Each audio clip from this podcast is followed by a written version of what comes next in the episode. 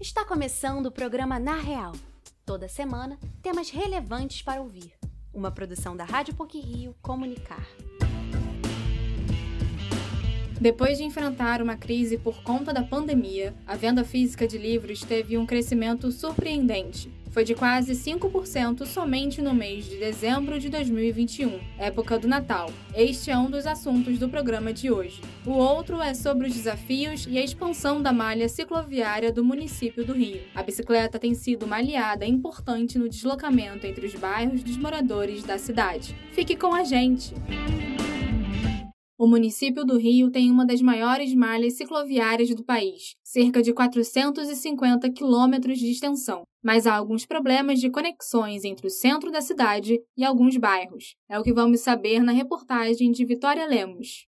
Com a chegada da pandemia, a bicicleta se tornou um importante meio de locomoção no Brasil. Segundo dados da Associação Brasileira do Setor de Bicicletas, a venda dos equipamentos cresceu 50% em 2020, quando comparado ao ano de 2019. Já em 2021, foi registrado um crescimento de 34% nas vendas em comparação com o mesmo período de 2020. A cidade do Rio de Janeiro tem uma das maiores malhas cicloviárias do país, com mais de 450 quilômetros de extensão. Segundo dados da prefeitura, pouco mais de 210 mil pessoas utilizam as ciclovias da cidade para locomoção todos os dias. A fim de possibilitar uma maior integração entre os diferentes diferentes bairros que formam a cidade, a Prefeitura publicou um decreto em julho de 2021 que tem como objetivo principal a ligação de 100% da malha cicloviária existente na cidade aos transportes públicos de média e longa capacidade, como BRT, trem e metrô. Além disso, o decreto prevê a criação de 123 trechos de infraestrutura cicloviária. Até o fim deste ano, há a previsão de que 54 conexões sejam feitas, o que vai representar 20 25% do projeto final. Para dar início às obras de conexão entre os diferentes modais, a Prefeitura escolheu ciclovias que estão até 3 km de distância das estações de BRT, trem e metrô. O presidente da Companhia de Engenharia de Tráfego, Joaquim Diniz, afirma que esse novo projeto vai possibilitar a redução dos engarrafamentos. É, que eu acho importante dizer que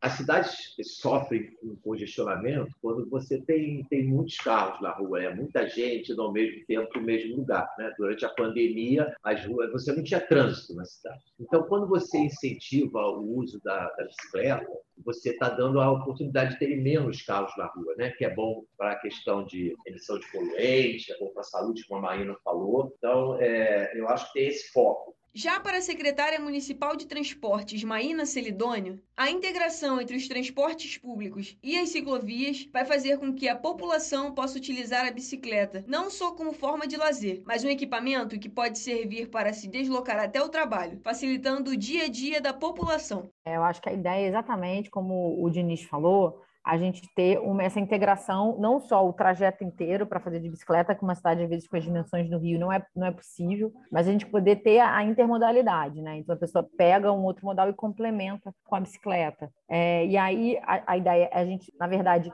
nessa, nessa proposta da ciclovia, não só para o lazer, mas a ciclovia para a mobilidade diária da pessoa, a gente conectar a ciclovia como um modal, dar um status de modal, conectando com a rede de transporte de massa. Né? E aí não só ter a ciclovia, mas como ter estrutura cicloviária, que é o paraciclo ou um bicicletário, para que você guarde a bicicleta. Além da falta de trechos para que os ciclistas possam pedalar e se deslocar com facilidade pela cidade, os usuários de bicicleta encontram outros desafios a escolher a bike como meio de transporte. Para o membro da Comissão de Segurança no Ciclismo da cidade do Rio, Rafael Pazos, além da construção de novas ciclofaixas, é preciso que haja conservação da malha existente. Para ele, a falta de infraestrutura é uma questão que influencia diretamente o dia a dia dos ciclistas. Eu costumo dizer o seguinte: as pessoas falam muito assim, ah, o motorista versus o ciclista versus o pedestre. Eu não gosto de criar esses personagens e botar um contra o outro, porque na verdade nós estamos falando de pessoas contra pessoas. Nós vivemos hoje um, um problema comportamental, onde as pessoas, grande maioria é egoísta, parece estão indo para o trânsito, onde todo mundo se encontra, né? E vira, aquilo lá vira um campo de batalha, onde todo mundo quer garantir o seu espaço. Então a gente tem um problema sério de educação pessoas estão agressivas é, é, e é isso que a gente tem que, de alguma forma, rever, e isso é, é só com educação. Rafael Pazos destaca ainda que outro desafio enfrentado pelos ciclistas ao andar de bicicleta na cidade está relacionado à violência no trânsito. Ele afirma que a conscientização da população é muito importante, pois as pessoas precisam pensar de uma forma coletiva para que a cidade seja um lugar seguro para os pedestres, ciclistas, motociclistas e motoristas. Hoje o Rio de Janeiro tem, tem uma estrutura cicloviária, né, com ciclofaixas, ciclorotas, ciclovias. Só que não adianta nada você construir essa, essa estrutura se você não tem uma programação de manutenção delas. Os anos vão se passando e aquilo vai, ficar, vai ficando abandonado e até perigoso para ser utilizado. A Prefeitura estima que as obras de integração terminem em 2024. Além da ampliação, vai haver um processo de conservação de diferentes pontos que compõem a malha cicloviária existente na cidade. Com relação à ciclovia Tim Maia, que está com o trecho fechado desde 2016, Após o desabamento de parte da construção que deixou duas pessoas mortas, a Secretaria de Infraestrutura encaminhou a seguinte nota: aspas, A Secretaria de Infraestrutura informa que contratou um estudo junto ao INPH e que assim que estiverem prontos será apresentado à Justiça. Lembrando que a ciclovia Tim Maia está interditada judicialmente do Leblon até São Conrado. Já no trecho São Conrado Barra da Tijuca, a secretaria vem substituindo o guarda-corpo da ciclovia, alvo de constantes furtos por um material sem valor comercial. Fecha aspas. Além das obras de conservação e construção de ciclovias e ciclofaixas, a Prefeitura do Rio planeja soluções para tornar a vida do ciclista mais segura, como a padronização dos limites de velocidade e a redução do espaço disponível para os automóveis. Vitória Lemos, para o Na Real.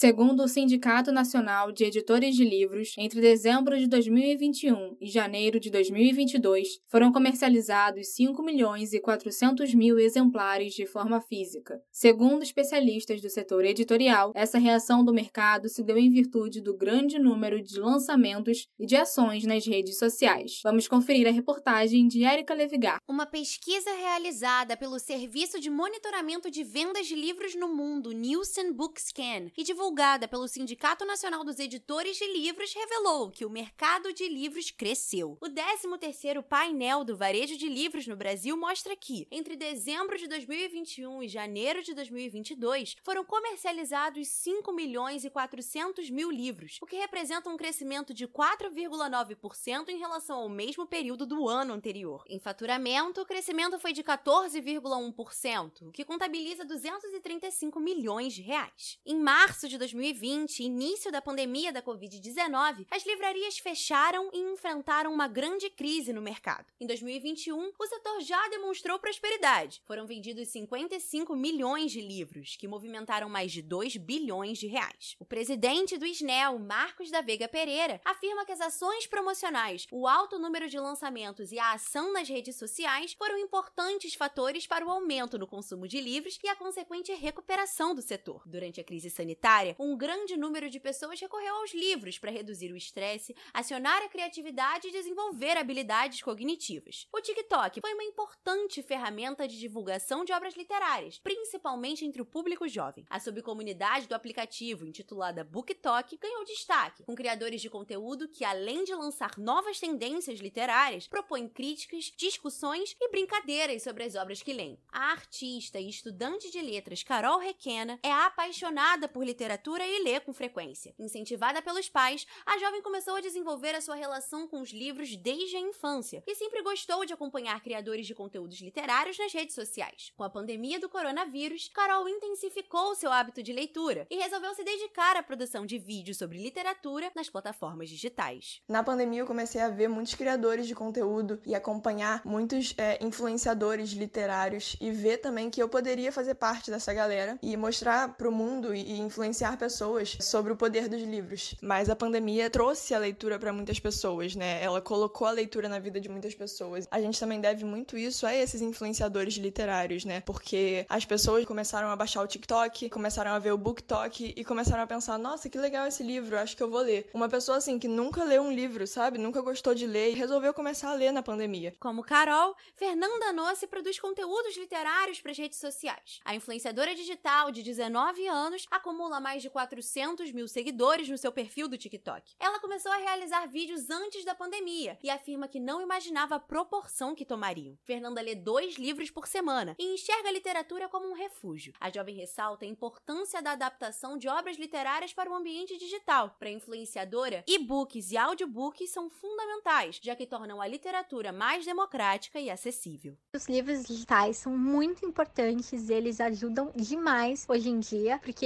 eles chegam de uma maneira muito mais rápida para todo mundo e eles possuem um valor muito mais acessível que o livro físico. Alguns e-books custam cerca de R$ 1,99 ou você consegue até de graça assinando algo como Kindle Unlimited disponível na Amazon e em outras plataformas. Acho que isso ajuda muitos autores nacionais, porque agora eles não precisam necessariamente publicar um livro físico que tem um valor muito alto, podem publicar online, ver as pessoas lendo. Os audiobooks também, porque pessoas com deficiência visual podem, ao invés de ler o livro, eles podem escutar o audiobook, além de ajudar também em questão de estudo. O professor de língua portuguesa, literatura e redação, Fábio Guimarães, adora analisar textos dramáticos e acredita que a compreensão sobre as metáforas da leitura auxilia no entendimento do tempo, da sociedade e dos seres humanos. Aos 39 anos, Guimarães leciona em escolas particulares do Rio de Janeiro e da rede municipal de ensino. O professor afirma que o hábito de leitura influencia na formação de qualquer indivíduo. Eu sempre digo para os meus alunos, muitas vezes, né, alguns deles, ah, mas eu vou ser engenheiro e a leitura vai ser uma coisa secundária. Ao contrário, a leitura vai ser algo primário. Não só pela questão de relatórios que você tem que fazer, mas toda uma leitura do que você precisa construir, para quem você está construindo, por que você está construindo, devem ser as bases, por exemplo, de uma construção civil. Eu imagino um advogado né, que não tenha uma obra literária que faça a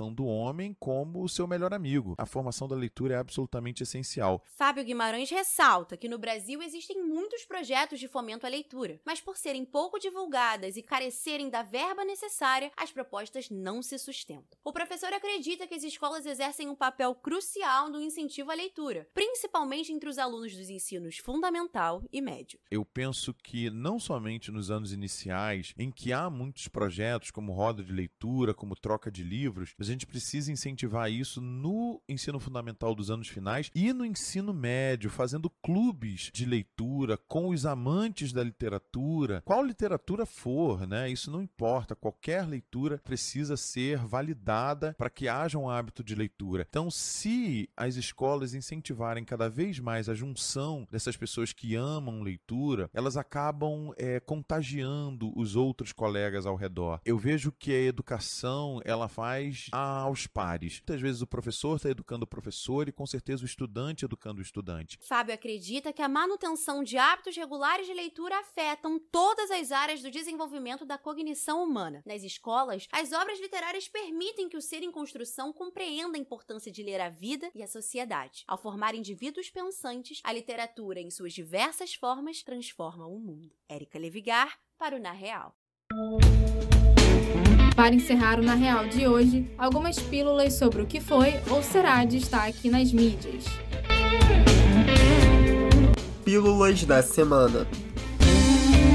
A série How I Met Your Father estreou na última quarta-feira no Brasil. O seriado é um spin-off de How I Met Your Mother, uma das comédias mais assistidas nos Estados Unidos e que conquistou muitos fãs brasileiros. O elenco é encabeçado por Hilary Duff e Chris Lowell. Com 10 episódios na primeira temporada, a série está disponível na plataforma de streaming Star Plus. O novo álbum do cantor Martinho da Vila, Mistura Homogênea, chegou às plataformas digitais na última quinta-feira. No disco, o artista canta com grandes nomes da música, como Djonga, Zeca Pagodinho e Tereza Cristina.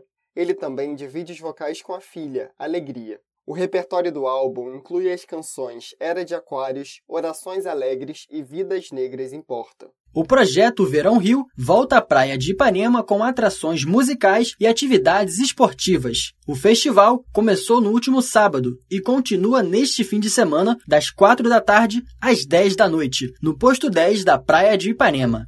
O projeto é uma realização do jornal O Globo e Rádio Globo, com o apoio da Invest Rio, agência de promoção e atração de investimentos de eventos da Prefeitura da cidade do Rio de Janeiro. O novo filme do Batman, dirigido por Matt Reeves, teve a melhor estreia de 2022 no Brasil. O longa, que marca a primeira aparição de Robert Pattinson como Homem-Morcego, arrecadou mais de 45 milhões de reais na primeira semana. Ao todo, mais de 2 milhões e 200 mil brasileiros foram às salas de cinema assistir a nova aposta da DC, entre os dias 1 e 6 de março. O Itaú Cultural e o Instituto Interdisciplinar de Leitura e Cátedra Unesco de Leitura da PUC-Rio promoveram o webinário Balanços e Perspectivas da pesquisa O Brasil que Lê. O estudo mapeou os projetos de formação de leitores da sociedade civil e de gestões públicas, com o objetivo de fomentar atividades em prol da leitura. As palestras, que aconteceram de forma remota, estão disponíveis na página da instituição no YouTube www.youtube.com/itaú Cultural. A segunda temporada da série Euphoria da HBO registrou mais de 34 milhões de menções mundialmente no Twitter desde o início da exibição da nova leva de episódios. A produção, estrelada por Zendaya, se tornou a série mais comentada na plataforma nesta década e teve crescimento de 51% comparado ao primeiro ano. Entre os personagens mais citados estão Fesco, Will Bennett e Nate Jacobs. Por hoje é só. O programa Na Real é produzido por estagiários da Rádio PUC com a supervisão e edição do professor Célio Campos. Lembramos que a Rádio PUC faz parte do Comunicar, cuja coordenação é da professora Lilian Sabac. Até a próxima semana.